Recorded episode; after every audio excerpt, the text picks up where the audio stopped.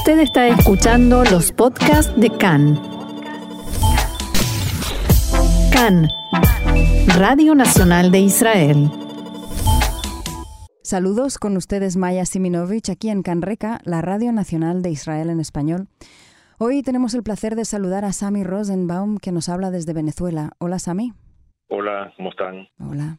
Eh, y hemos contactado con él porque ha escrito un informe muy completo titulado Refugiados judíos de los países árabes, tema pendiente. Eh, para ponernos en antecedentes un poco, se acaba, de se acaba de celebrar, conmemorar el 30 de noviembre el Día de los Refugiados eh, Judíos de los países árabes e Irán. Es una celebración, conmemoración que se aprobó en la Knesset israelí en 2014 para recordar a aquellos judíos que fueron un montón, ¿no? 850.000 expulsados de sus hogares. Y Sami nos ha hecho una recapitulación y nos lo recuerda. Sami, es de verdaderamente una fecha que de la que no se habla tanto, ¿no? Sí, aunque he visto en los medios en los últimos días que ya empieza, empieza a tratarse ese tema, que es hacer justicia, porque siempre se habla el tema de, los refugiados palestinos y nunca se toma en cuenta que una cantidad similar e incluso superior de eh, judíos tuvieron que salir de los países árabes e Irán, eh, la mayoría en los, en los años inmediatamente posteriores a la declaración de independencia de Israel. Y el resto, bueno, a lo, a lo largo de los años siguientes, tuvieron que ir saliendo porque ya incluso antes de la independencia de Israel se había desatado una persecución en esos países contra los judíos, en parte por la propaganda nazi que había sido muy penetrante a través de la radio en el mundo árabe, y también, bueno, por, por, el, surgimiento del nacionalismo en varios países árabes que veían al sionismo como una amenaza. Y entonces se sufrieron auténticos pogroms, ¿no? Sí, hubo auténticos pogroms y eso terminó convirtiéndose en una limpieza étnica de la que no se habla casi. Eh, por lo menos la mayoría de los judíos tampoco están enterados en el mundo sobre este tema y por supuesto los no judíos mucho menos. Eh, fue una limpieza étnica porque de, de 800, de, un, de, cerca de un millón de judíos que había en el mundo árabe y musulmán en 1948, hoy en día quedan como 12 mil. La mayoría están solo en Marruecos y en Irán, y el resto de los países prácticamente no hay judíos. Desaparecieron comunidades judías que tenían muchos siglos, y en el caso de Irak, Irán y Siria eran comunidades que tenían hasta 2.500 años, desde la época del, del, primer de la primera expulsión de los judíos de, de Eretz Israel por Nabucodonosor. Y en estos casos, incluso hay que recordar que hay que recordar que en Irak, eh, o sea, Babilonia, se compiló el, el Talmud de Babilonia en Irak, o sea, que tuvo una importancia esa comunidad inmensa en la historia judía. Pero también eh, sucede que había muchos de aquellos judíos que fueron expulsados que tampoco tenían, no querían ni siquiera ir a Israel, ¿verdad?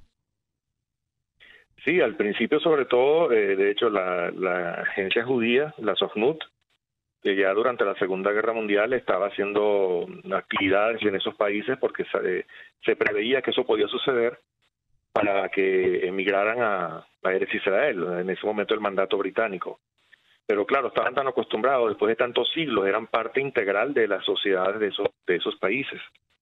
Y no les era fácil hacerlo, pero después cuando empezaron realmente los, las persecuciones más fuertes, sí ya eh, la, la tuvo éxito en trasladar a muchos miles de judíos a, a Eres Israel en esa época. Mencionas hasta que se les permitió trabajar. ¿Dónde se les Porque, por ejemplo, en Libia, no, en Libia no se les permitió trabajar a partir del año 1951 a la Sochnut. Mm. Entonces eh, quedaron unos cuantos miles de judíos allí que subieron, siguieron sufriendo persecución porque no los dejaban salir de Libia hasta que al final ya en la época de Gaddafi salieron los, que quedaban. ¿Qué fue recientemente? Sí, en, ya en los años 70. O sea que esto es una historia que empezó antes del 48, pero en el 48 se acentuó. Sí, a raíz de la independencia de Israel, la persecución en esos países y los pogroms se hicieron más violentos y sin importar la importancia y que eran vecinos, que, que habían que eran parte integral de esas sociedades de, durante siglos, eh, el odio por, por razones de, de reacción contra la creación de, del Estado judío, pues fue tal que los expulsaron o, los obligaron a, a, simplemente tuvieron que salir con lo opuesto en la mayoría de los casos, ¿no? se perdieron una gran cantidad de propiedades, de patrimonio. Y por eso en 2019 la ministra de Igualdad Social de Israel, Gila Gamliel, eh, ya propuso, pues, una de las que ha propuesto de que tiene que haber una compensación económica por todo ese patrimonio que, que los judíos perdieron, que se estima en 250 mil millones de dólares de, de los de hoy. Pero esto es un acto más bien simbólico, ¿no? ¿O, realmente se pretende que haya una retribución? Bueno, es difícil eh, realmente lograrla, pero por lo menos eh, lo que se busca es que cuando haya alguna negociación eventual de paz con los palestinos y con los países árabes que se firme la paz, tiene que tomarse en cuenta eso en la mesa de negociación, tiene que tomarse en cuenta que hubo una persecución y que, y que tiene que haber alguna forma de compensación. Eh, personalmente es difícil, me parece que, que se recuperen esos fondos, pero por lo menos hay que plantear el tema que tiene que estar sobre la mesa de que hubo refugiados judíos, que hubo un sufrimiento, que hubo una persecución y que a diferencia de lo que pasó con los palestinos, ellos fueron integrados, la mayoría de ellos en, en Israel y son parte de los, sus descendientes son parte integral de la sociedad israelí.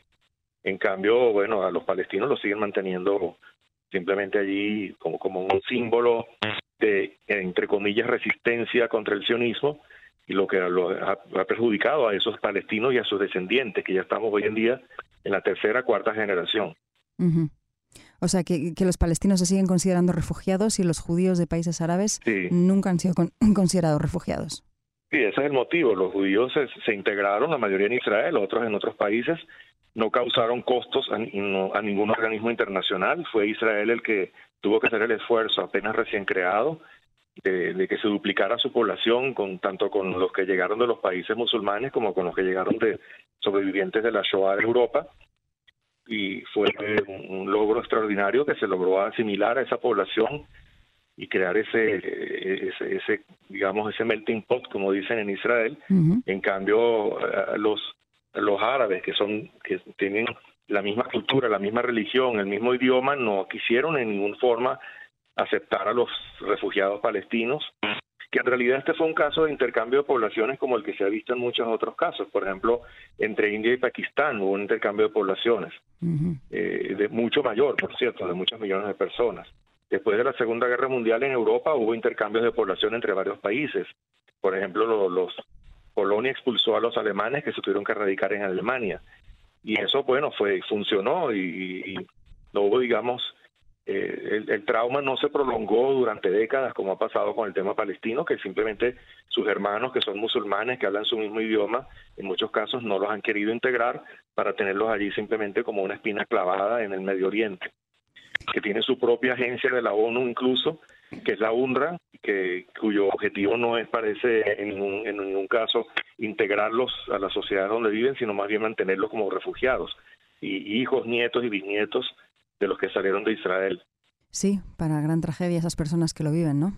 Sí, que los que sufren son ellos. Exacto. Eh, ¿La ONU tiene alguna posición en particular con los refugiados judíos de los países árabes? ¿Los reconoce como tales? Bueno, según la investigación que hice para este reportaje, eh, muy poco. No ha habido realmente resoluciones como se ha hecho para, sobre los palestinos. Por ejemplo, eh, entre el año 1946 y mediados de esta década hubo casi 200 decisiones de la Asamblea General y el Consejo de Seguridad sobre los refugiados palestinos y ninguna sobre los refugiados judíos del mundo musulmán.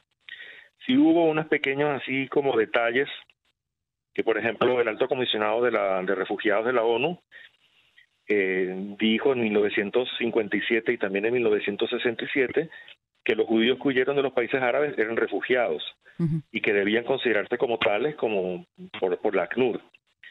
Y otro detalle que también en la resolución 242 del año 67, después de la guerra de los seis días, hay un punto, una sección que dice que hay que alcanzar una solución justa al problema de los refugiados, sin detallar qué refugiados son.